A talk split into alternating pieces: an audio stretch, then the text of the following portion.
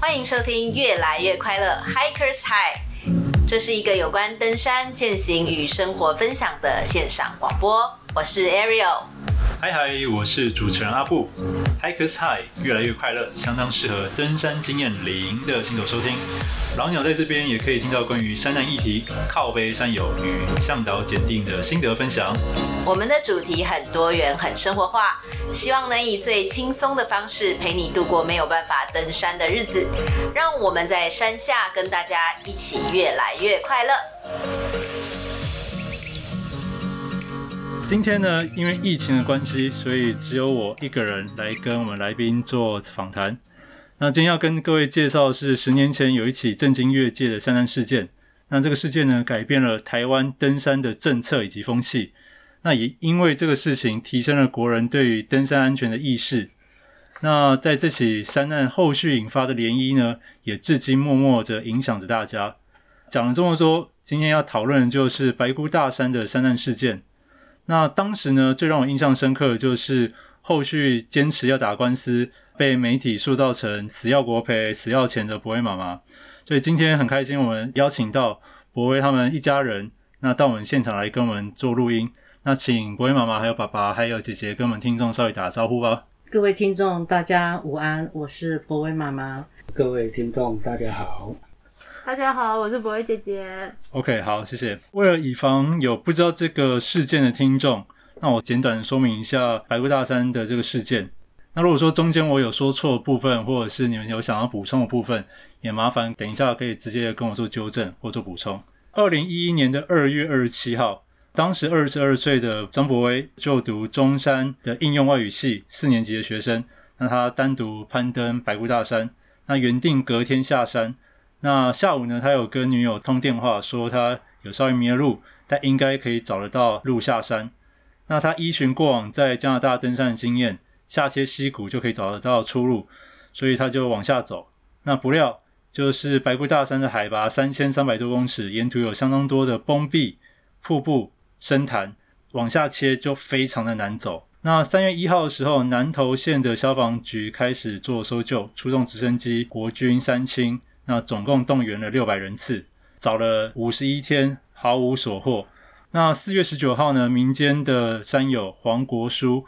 他入山来做搜寻，一个小时之后就找到博威的足迹。隔日清晨呢，黄国书他用望远镜看到溪谷底下有一个绿色的帐篷在抖动，那他利用高绕的方式做下切，然后呢，下切了五百公尺，通过了三十多个深潭瀑布，最后在北港溪支流的溪谷河床找到博威的遗体。那根据葬仪社人员表示，博威的遗体大概是在最近一两周内才刚死亡。当时这个事情就在台湾的登山越界引发相当大的讨论度以及哗然。然后事情后续再做个补充，就是张柏葳他们一家呢，针对山难救助体系还有国家培养部分，觉得这部分有相当多的地方可以拿出来做讨论，所以他们用诉讼的方式来引起大家对这件事的重视度。那在二零一一年的十二月八号，这个检察院呢有对消防署提出纠正。好，那在二零一五年一审的时候，法院判定南投县消防局要判赔新台币两百六十七万元，消防署等其他的公务单位免赔。那等到两年过后，二零一七年二审的法院判决结果逆转，那就是均判就是免赔这样子。最新的一个消息就是二零一八年的十一月十四号，经过最高法院驳回了张家他们上诉，那最后也定谳说。政府单位都不用赔钱，这样子。好，那请问我刚刚讲的部分有有缺漏，或者是跟你们认知的事实有不符合的地方吗？他是应用外语系跟心理系双修的学生，学生哦，因为他主要是想要走心理系这一这一块，他发现那个他很有兴趣，嗯、所以柏葳他当时在大学就是双主修，对，就是分别是心理系以及应用外语系，系对，了解。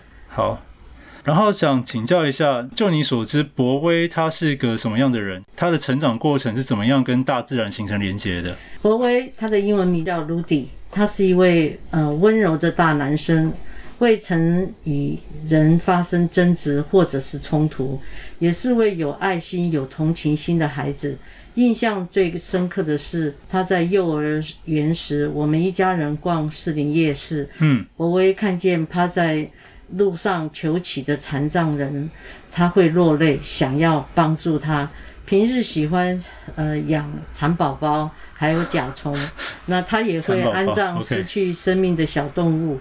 他的记忆力非常非常的强，包括英文、日语、西班牙文以及自学法语，也曾获得全国大专院校工商甄选英文能力名列为前八强。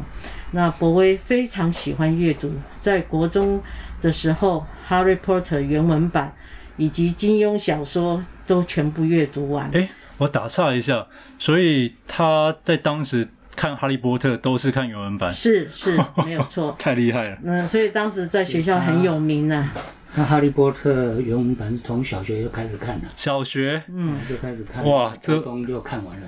这我现在我已经三十好几了，对，要我看原文的，我可能我看不下去。没想到他小学那个时候就可以看完原文书，那非常厉害。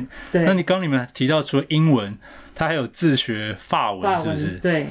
哦，所以他其实会国语、英文、西班牙语、西班牙语跟日语，然后还有你说自学的法文。法文，对。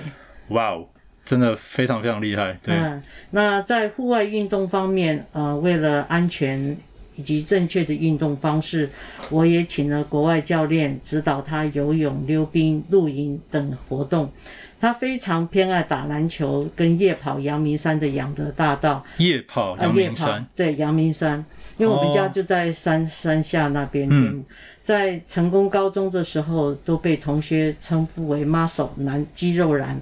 哦，他的绰号叫 muscle 男。呃，对，muscle 男。呃，呃，曾经代表班上参加游泳。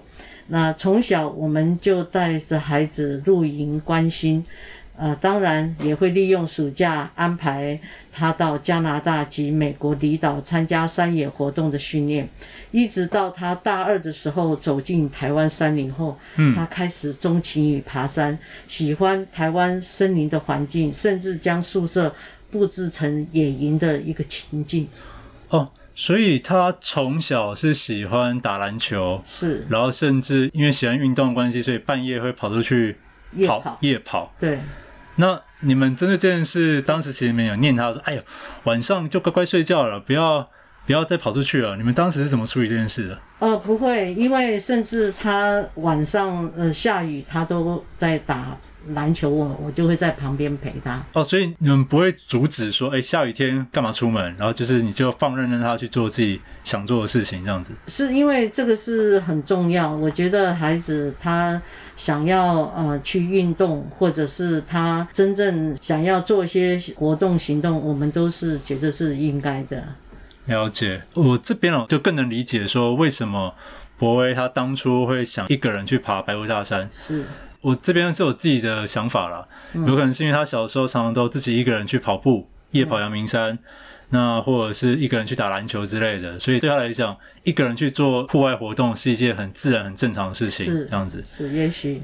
OK，然后你说他在宿舍，因为他喜欢上台湾百越，所以把他住宿的地方布置成像露营场地这样子。那所以你们是听他讲，还是听他的室友讲的？不是，爸爸呃，实际去看了。就 爸爸是被学校通知要把他的遗物全部带回来，那到了现场才看到，哇，这个床垫，呃，很多的冰，我们有给他买小冰箱，他都移出去了，嗯、然后把床垫，嗯、呃，弄得像帐篷一样，然后一些睡垫搁在旁边。他他有讲，之前其实他有讲说，他把那个床板，嗯，床板就还给社监了哈。还给设计。他、啊、没有床板，他要怎么睡觉？哎，他不要床板，所以我就我那时候不知道说为什么他不要床板。对啊，对啊，对啊。他就后来才知道说，哎，他就把床板就移走了嘛，哈。嗯。那床垫就把它三角形叠在那个 那个靠在墙上，让它变成一个好像山洞一样，然后他就是铺睡袋在下面，就这样睡了。他旁边大概都是放一些野营的书啦，什么东西的。哦、嗯，所以就是博威，他虽然是住宿舍，但是他其实没有睡在床上，他是利用露营的装备在睡觉，睡在地上。哇哦！睡在地板。他们中山一的宿舍几乎是一人一间呢。嗯，了解。那这样子看下来，听你们描述，他从大二才开始爬台湾百岳。嗯。那也因此觉得，哎、欸，台湾的山很漂亮，所以他篮球也不打了，可能其他本来有兴趣的运动暂时也先停止，就先就专心的爬台湾的百岳。嗯。然后专心到连自己睡觉的地方都布置成这样子，要体验户外活动那种感觉。是。OK，了解。那刚刚你们聊到说。呃，台风前夕啊，他会去篮球场打球啊。这件事其实我也有做过一样的事情，但是跟你们不一样的是，我被我爸妈骂。对，他们就是说啊，台风天还出去打球干嘛？你神经病哦。对，所以我刚听到说，哎、欸，你们对于这件事没有，就是没有去责备，或者是没有去去阻止。感觉出来你们是相当美式的作风，就是教法还蛮蛮开放的。基基本上我们是哦，他只要不是做坏事，嗯，我们都不会阻止哈。那基本上我们会关心的是说，你有没有注意到安全问题，这样就好了。嗯哼。诶，那我这边稍微离题一下，因为刚好姐姐也在这边。那我想确认一下，就是姐姐有觉得爸爸妈妈对你有才一样的开放的教育态度吗？还是说他管你有管的比较严？嗯，没有，爸爸妈妈在在我有记忆以来，对我跟弟弟都是一视同仁的。然后、oh. 对，我我们家讨论事情，就是又像又像家人又像朋友这样讨论事情、聊天。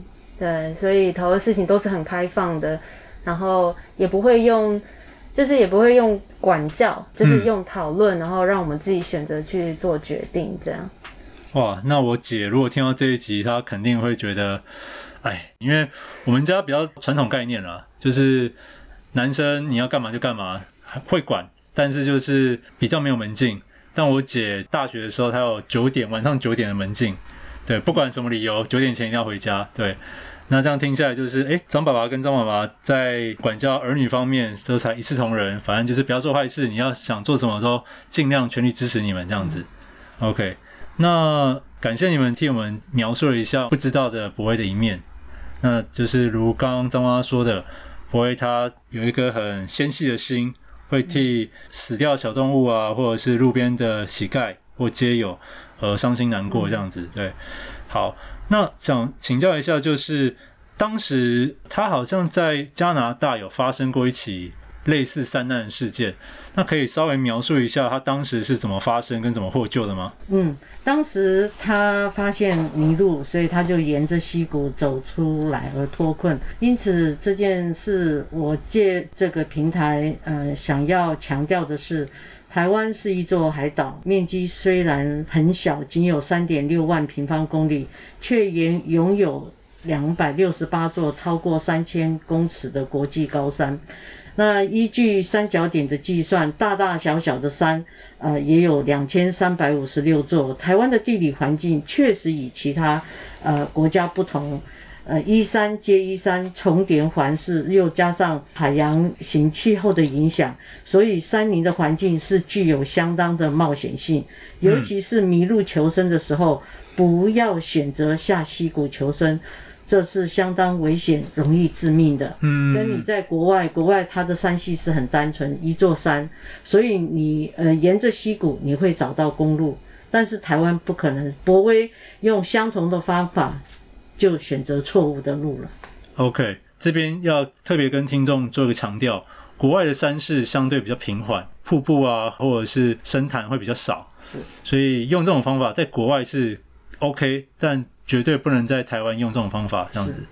如果遇到迷路，那要先停下来，对，用 stop 这个原则。好，那我们先拉回到山难的部分，那也回到我一开始想要找博威妈妈做访谈的初衷。那想问一下，山难发生当下的一些细节。第一个就是，就你所知，那博威为什么他要独攀白姑大山？那他为什么不找他的有共同爱好的朋友一起去爬山？这样子，当时博威与三位同学相约四个人一起去爬山，嗯，计划爬南投白姑大山，没有想到临时因故而退出。但是博威认为都已经都准备好了，呃，可以去去上山，所以他只好申请独攀。所以他有办好入山证。那为何国威要独攀这个问题，我也想分享另外一个观点。其实我也询问过国外的教练，他们的反应是有些纳闷。一般只会谈要不要爬山，嗯，而不会刻意的去争议独攀的问题。嗯，呃，他们甚至鼓励我要自己走进山林去体会，就会明白博威的心境。OK，了解。所以其实有两件事是我们这些一般人不知道。第一件事就是当初博威是有另外邀其他三位朋友，嗯，是要一起去爬山的，嗯，同学。OK，但是因为 anyway，因为一些原因，变成最后大家都不去，只有博威他还是很想去。所以如果当时是大家一起去，说不定就不会有这个事件。那在第二件会不一样，我们不知道会怎样。是，对。那个他当时就是说有跟同学做好计划啊，嗯，他那个计划都都很完整，然后也都去采买一些设备。哦，也也有一些是他本来就有的，啊，设备都都很齐全的。啊，我了解他他的想法，就是说他计划都做好了，对，哦，为什么不执行？啊，第二个就是说，他装备设备也都很齐全了，嗯，可以上山。哦，他他他大概就是这么想，他所以就自己一个人上去嘛，哈，嗯哼，啊，他以前。哦，就像你讲的，他他以前就常常晚上一个人去夜跑，对不对？所以他不觉得有什么，嗯，没有什么不可以的。了解，应应该说，博威他的体能，还有他在户外的经验，让他有足够的自信，他就是觉得，哎，这件事我做得到。那不过我现在听下来也觉得，哎，的确，他从小就有这个胆量，可以一个人。上阳明山跑步，嗯，然后台风天去打篮球，对，我我只能做到台风天去打篮球了。但要我一个人在晚上，在譬如说我国中国小年纪晚上哦跑去跑步这件事，我认为我可能胆子没那么大，对。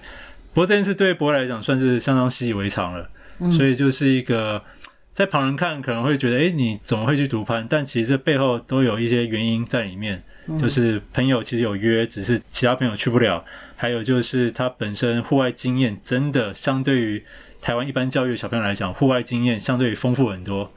他有去国外参加，就是嗯、呃，你说的就是去加拿大去上这个 mountain bike，就是山野脚踏车的课程。嗯、当时他是一个人在国外吗？嗯，对。哦，然后去美国离岛也跟跟着朋友，就是。我帮朋友跟他一起报名去离岛做山野的的活动。OK，那我还蛮羡慕的，因为我小时候暑假都几乎在台湾。那如果出国，也一定都是跟我爸妈在一起，所以我没有体验过说一个人出国。我直到我大概三十岁左右，我为了要去美国看 NBA，我才一个人搭飞机。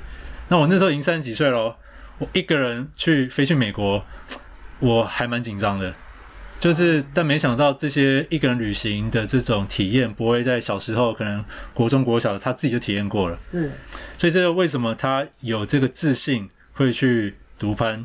嗯啊，OK，好，那这样我又更更理解他为什么要这样做了。好，那刚刚博威爸爸有提到说，他其实装备都已经准备好了。嗯、那呃，其实又承接到我第二题，就是当初有很多的人啊批评他说越级打怪。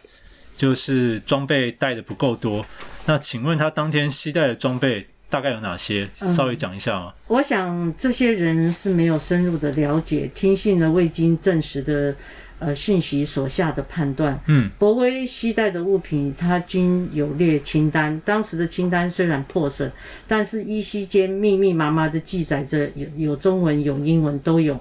那有些装备也请救难员呃帮忙带带出来，也准备在呃山海博威基金会成立的时候展示出来。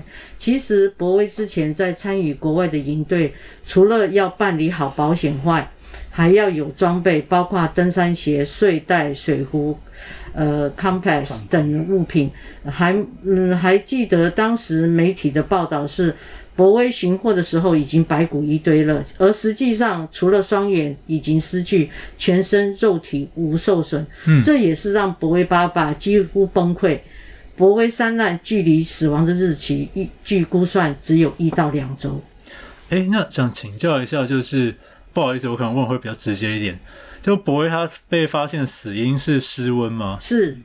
那呃，因为会问这个问题，是因为他其实是有带帐篷跟睡袋的。是。那那个黄国书不是用望远镜看到一个他的帐篷，绿色帐篷，那个帐篷还是双人帐还是？所以其实博威当时是有带帐篷跟一些保暖的装备，还有炉具。当时他那个呃消防单位有问说他的同学说他有携带什么，那朋友很很清楚说他有带炉具。嗯，那当发现的时候，他的瓦斯。里面还有 gas 吗？呃，没有，因为里面太久了，可能被水牵动了，我们没有看到。哦，我们没有看太久了，五十一天。了解。那这样听下来，就是因为当时我我我也承认了，因为我当时接收到的讯息就是说，哦，博威他呃单攻装备带不够，失温而死，我就以为说他是不是只有带着就是小背包或者怎么样就去爬了？就其实实际上是重重装。了解。他的鞋子我们也带回来，他的鞋子是完全符合那个登山鞋。嗯，那这个登这个登山鞋是他去美国就就已经准备好的鞋。嗯、那另外他都会习惯戴手套啊，你们看他的录影，他随时头巾跟手套都戴在身上。所以其实柏威。他去爬白雾大山，其实他是带重装，是是，就是有过夜的帐篷，然后有睡袋这些，其实装备在很万全情况下才去爬山的，是，所以不是什么越级打怪，因为以他的户外经验以及携带装备，我感觉出来他是一个有经验的户外爱好者。当然，好了解。嗯、那好，那这个第三题我就不用问了，因为本来第三题我是想问说，呃，你们会认为博威是没有做好准备就上山吗？那从前面两题这样子听下来，就觉得，诶，其实我这样子有知道，其实博威他是有做好准备，他才上山的。不过在这一题，我有一一个一些想法了哈。嗯、我认为不是装备的问题，而是博威对台湾的地理环境非常的陌生，这也是我感受最深的部分。我们想想，台湾从一一八九五年日本管制，一直到二零二零年十月，行政院宣布开放，前前后后算下来，台湾山区管制甚至禁足，已经超过了一百二十五年之久。嗯，那台湾的居民对台湾的大山大海的环境的陌生是可想而知，非常惋惜。我们台湾居住在台湾，除了失去鲜明的生活智慧。外，全民只能在二十二八的舒适圈耗尽了。因此，我意识到台湾的环境教育不足外，网路道路虽然容易熟悉，但没有任何的山林与海洋的知识与技能的学习场所，这必须要改变。嗯，我相当同意，因为我小时候所学的国中啦。呃，就是我学的都是什么大陆的各省市的简称啊，长江那边产煤啊，铁矿大省，铁矿在什么地方啊？就是记这些有的没的，说到我也都忘光了。对对对，所以我相当能感觉到您刚刚提到的登山教育这一块非常缺缺乏，不仅是登山，连去海洋、去游泳教育也都很缺乏。因为我记得我们国中的体育课就是在游泳池游泳。但我后来长大，我看文章，他们是说北欧啊，他们训练小朋友游泳是直接穿衣服跳下去游泳，他们不是穿好泳装、蛙镜戴好，不是，他们直接叫你全身穿着衣服跳到游泳池，模拟如果你不幸不小心掉到水里面了，你要怎么在湿漉漉的衣服会限制你的伸展情况下，以及你没有蛙镜的情况下，如果在那种慌张的情况下可以自救。对，那我觉得这个才是比较正确的一个对户外应有的一个教育了，而不是就是诶带着蛙镜，然后比游泳就是比速度，而完全忽略其实游泳最重要的是要先自救。对，那我觉得你说的这一块让我联想到这边。对，接下来一个问题就是，请问如果当呃我的家人发生山难，那要怎么样跟政府单位联络？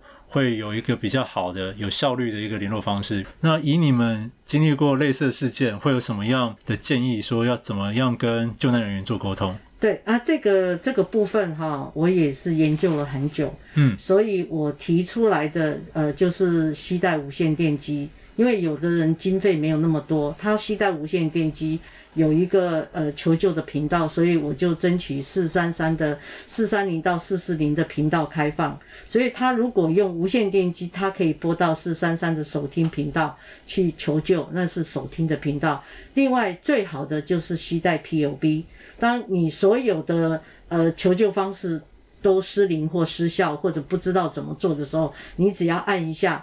救难人员马上就知道你在哪里，而且它的精确度是百分之百，所以推动到现在都已经开放了。那我觉得科技的发达，所以也可以应用在登山救援是非常好用的。好了解。那刚刚呃张妈妈提到的这个 TLB。TLB，那我我们在下一集再跟听众做一个更深入的介绍。是，对。好，那。接下来就是这边就是替大家问的，就是请问当时为什么要控告跟山林相关的所有的政府单位？就是你们这么做的理由会是什么？啊，其实这个博威发生山难之后，嗯，博威妈妈整个是其实她比我还坚强，我那怎么说？那时候其实已经有进入那个忧郁症的程度啊。是爸爸还是妈妈？我。哦，因为山难的事情，所以导致有一些忧郁症发生。嗯，那柏惟妈妈她在山难事事件之后，她每天只大概只睡个三四个钟头。哎，为什么睡这么少啊？哎，那那其他时间她都是在研究国内外的有关山域山难这方面的一些资讯之书籍。嗯。而他就发，他就发现了我们在这个山域管理跟山难救援上有很多的问题。嗯，啊，这些问题你可以讲一下，因为你研究你比我还清楚。对，没有错。呃，当时我发现这个台湾的山区的管理真的是非常非常的弱。怎么讲呢？就是进到你办了入山证，但进到山区，山区的路径通常是没有指标，甚至芒草丛生。那呃，历来的山难的一个因迷路而造成的山难，竟高达百分之六十五。嗯，这个是在国外没有的数据，国外很少因为迷路而产生山难，在台湾却达到百分之六十五。所以我们就知道山林的管理确实要加强了。啊，那另外就是山难的处理的权责，呃，是谁？主政单位是谁？大家都不知道是谁。那以至于消防呃单位认为说，我们是负责打火，为什么我们除了抓捕蜂抓蛇以外，我们还要负责山难？所以你就可想而知，当时的呃搜救人员完全没有受过训练。嗯，所以救援呃博威的六个人进去，有四个人高山症，全部躺在那边。那这是怎么救援呢？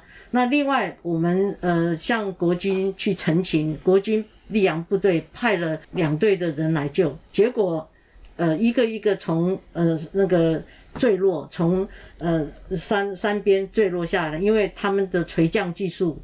不熟练，然后他们用的那个工具呢的绳索也特别的粗，相当于拔河绳。那怎么样去连接？怎么样去垂降？是没有。那那这这个让我也想到，就是这个呃翻开很多的报道，其中有一件让我非常的震惊，因为在二零零六年李晋生发生的山难，那他也是因为迷路。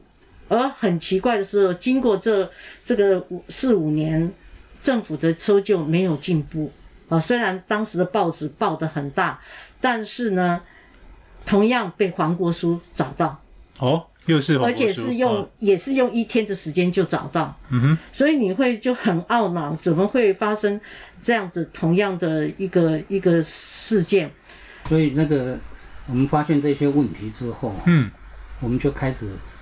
想要就去拜访各个跟山林有关的山单位是机关单位，啊，想去跟他们沟通，哦，提出改善的建议了，哦，那但是我们 他们大概都不会理会我们了，甚至于我们被拒于门外哈，就是等于说我们这一番心力都没有办法，就等于等于是没有办法去。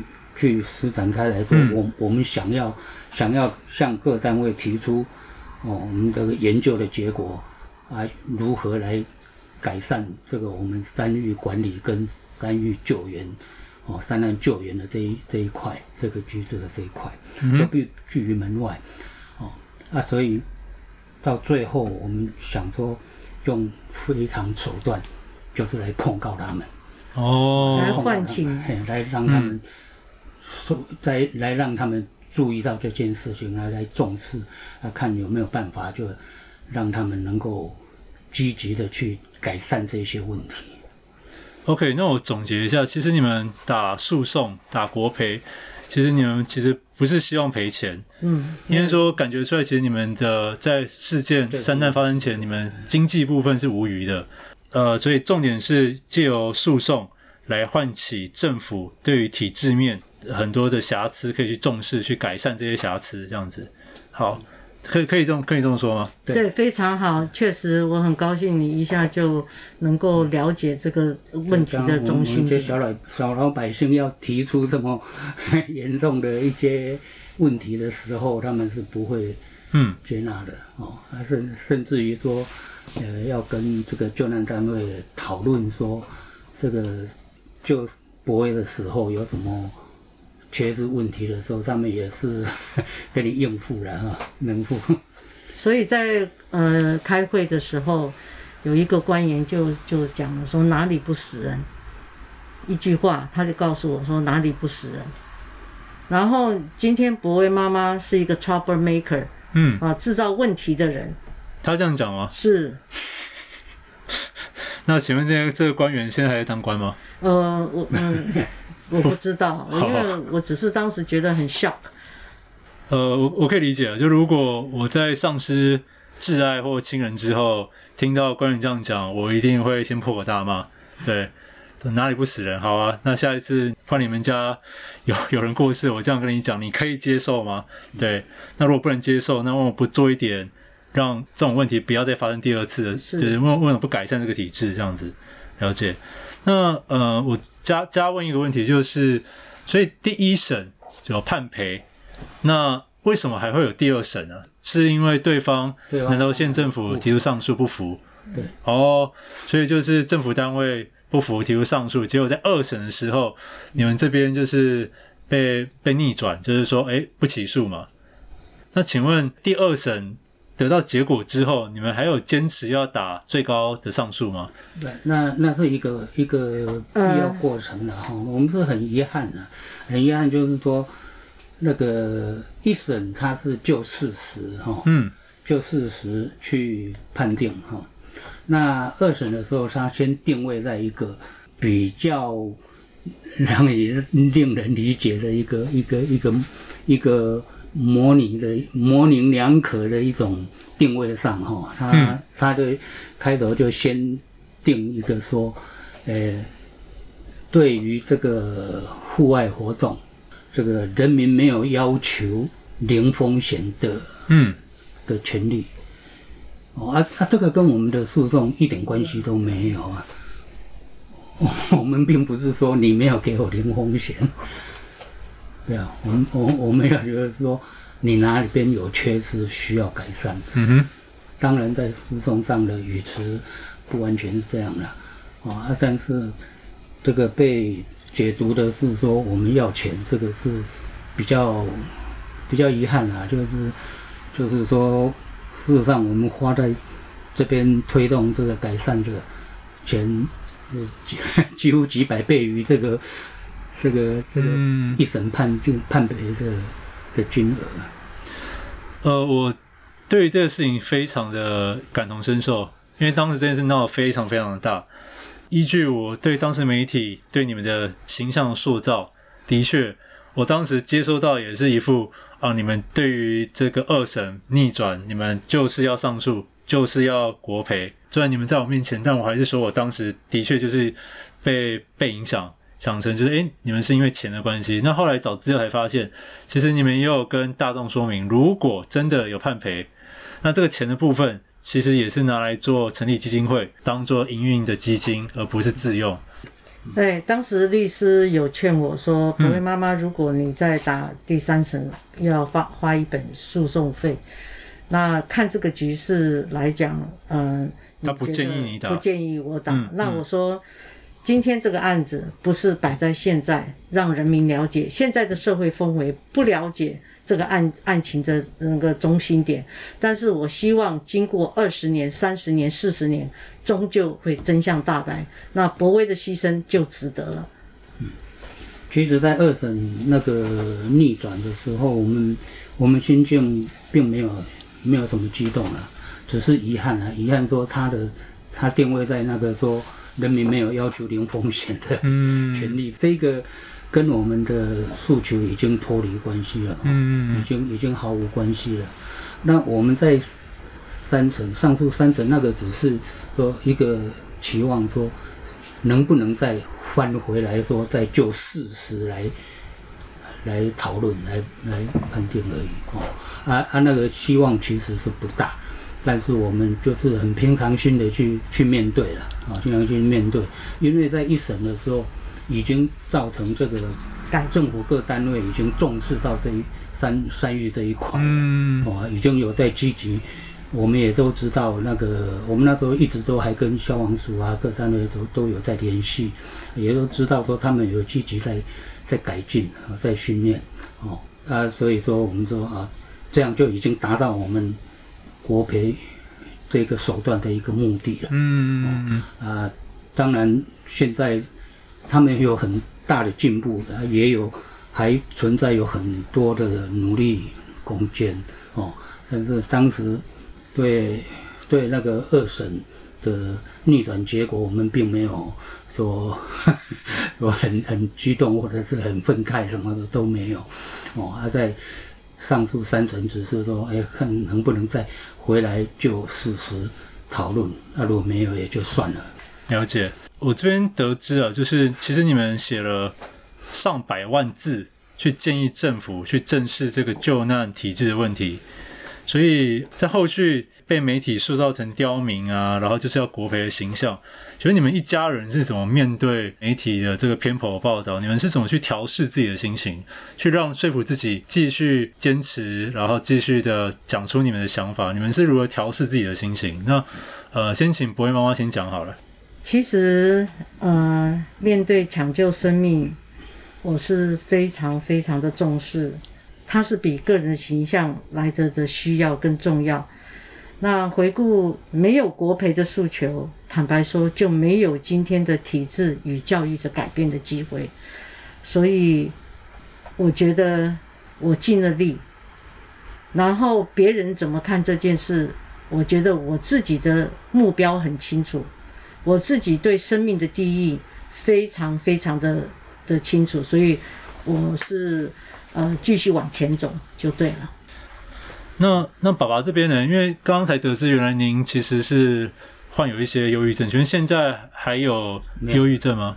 没没有没有，就是刚刚说的哈，呃、欸，那个上万言书哈，这个万万言从哪里来的哈？就是从刚刚提到的这个博威妈他他那个灾难之后那一段时间。一天只睡三四个钟头，嗯，去研究国内外资料所得来的结论，哦，那个万言书，万言怎么写出来的，就是从那里来的，嗯，他、啊、这一些这些东西，不管被人家呃当成刁民或者是什么东西，那最后他能够在一审而达到。让政府重视来改进山林管理，啊，灾难救援这个，那就已经值得了哦，就值得了，那值得了。然后博威牺牲了生命之后，找到了一个我们该走的路，哦，该做的事，他引导我们这样做，让对对这个博威的伤痛就可以减少哦，人家就可以跟这个共存。我们就是为了他，啊，他的引导而去做这一些推动面上面来教育的事情，啊，有了一个目标之后，那你那个忧郁症就自然就没有了。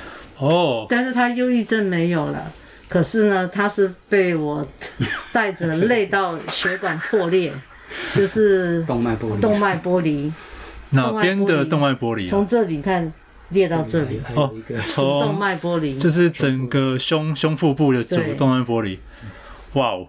所以呃，你们在处理后续，不管是处理单教育，或者是跟政府提诉讼，不仅对你们心灵上造成很大的伤害，在生理上也有被影响到这样子。没有，就是我们在推动面山面海的呃论坛，跟一些跟各个单位去去去说明的时候，全全国到处跑，甚至到金门、到澎湖离岛跟绿岛，呃这样子的奔波。嗯，那呃当时博威爸爸可能是因为他的年纪也蛮也也算大了，现在几岁了？现在六十九，六十九。哦，还好啊，七十才七十才开始嘛，对，OK，好，然后我这样听下来，就是因为我一开始担心是因为博威爸爸因为呃山难的事情得到忧郁症，我本来是更担心说会不会因为媒体的塑造让你的病情加重，但从你的回答得到的是哦，其实不会，不会原因是在于博威的离开对你们的打击才是最大的，是。后续这些媒体的抹黑对你们来说反而比较没什么，就因为你们认为你们在推广登山安全是走在一个正确的道路上，即使旁人误会，那你们知道自己在干嘛，这样就好了。是抱着这样一个心态。那我这边 Q 一下姐姐，你这边看事情从发生到后面的发展，你会想要劝爸爸妈妈就是啊放手该休息，还是说你会觉得哎、欸、好？你们要这样做，那我陪你们一起做。就是你的你的态度会是怎么样？嗯嗯，我先说，我跟弟弟的个性是非常不一样的。刚刚我是比较胆小的那一那一部那一边，我的个性啊，对，所以当然可想而知，这些事情发生之后，呃，我的心情上一定会有很多的冲击。那刚也有刚好也有提到说媒体的这个部分，对，嗯、当时嗯。呃对，因为我本身，我持着，我也是要想要保护我家人的立场上，对于看到说，呃，网络上也好啊，或者有时候其实为我自己也会收到一些 email 黑函的辱骂字眼。哎，对，你是你不是第一线的，因为第一线是我感觉是不会妈妈跟爸爸，所以连你就是比较没有曝光在媒体上，也会被攻击。对我，我当时也蛮纳闷，也蛮意外的啦。对，那。那我本着当然，因为我我会想要保护我的家人，然后对于我的家人，呃，可能受到这些，呃，等于是说，呃，不正确的一些言辞，我也会有蛮多的情绪的。的确，就像刚刚阿布你也说的，我也。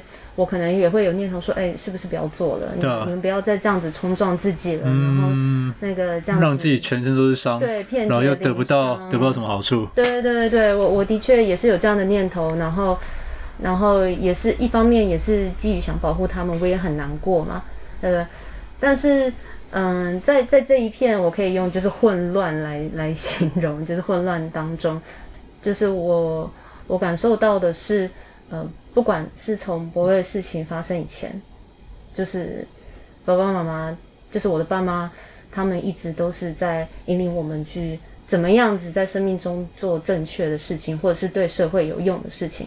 博威的事情发生之后，在面对了这么多的混乱啊，然后这一些的的状况当中，他们两个还是不断的在用自己的生命在教导我，在示范给我看。嗯，对，我也是一路的在看着他们。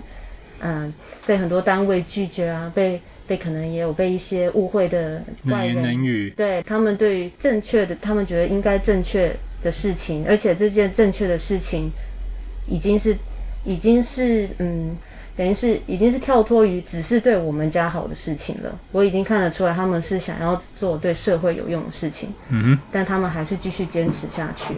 那我能做的呢，就是我就当你们最坚强的后盾。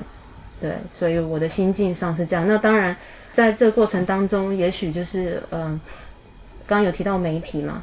其实在，在在这么多的状况之下，我们还是有遇到一些，也许想帮忙的媒体朋友。嗯、那你会有感受到说，好，在在一片看似黑暗的状况之中，偶尔还是会有光亮出现的那种感觉。对对对对，所以呃，我大概的心境的状况是这样。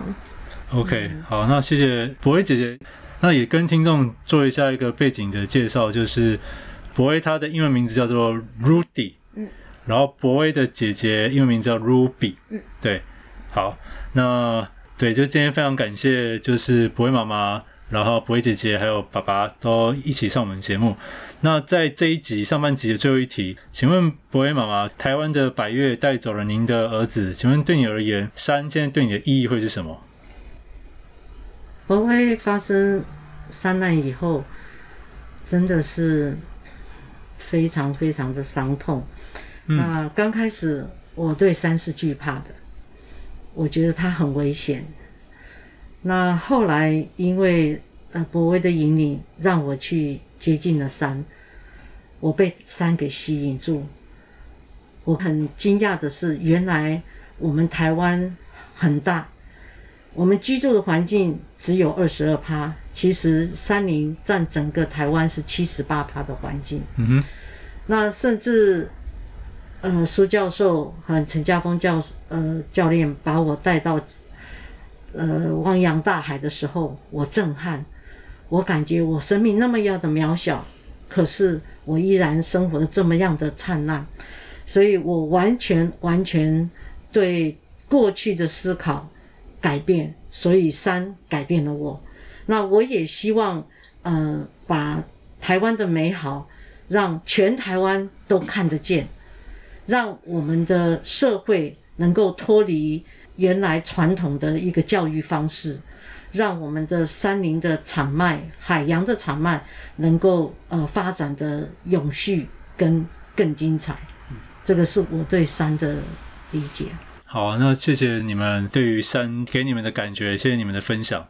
那 anyway，我觉得总结你们两位给我的这个回馈，就是在有山有海的台湾，其实我们都是山的子民。嗯，那就是要走入山林去亲近山、了解山。即使你们因为白雾大山带走了你们一个最爱的一个小儿子，但即使如此，你们还是去踏出你们的第一步，去了解山，然后也体会到台湾高山的美好。就我觉得这相当不容易了。如果如果我的挚爱亲人是在大自然里面过世的，我我觉得我第一时间可能完全不想走入山林。是。那等到走入山林，可能是十年、二十年之后的事情。但没想到你们可能一两年内。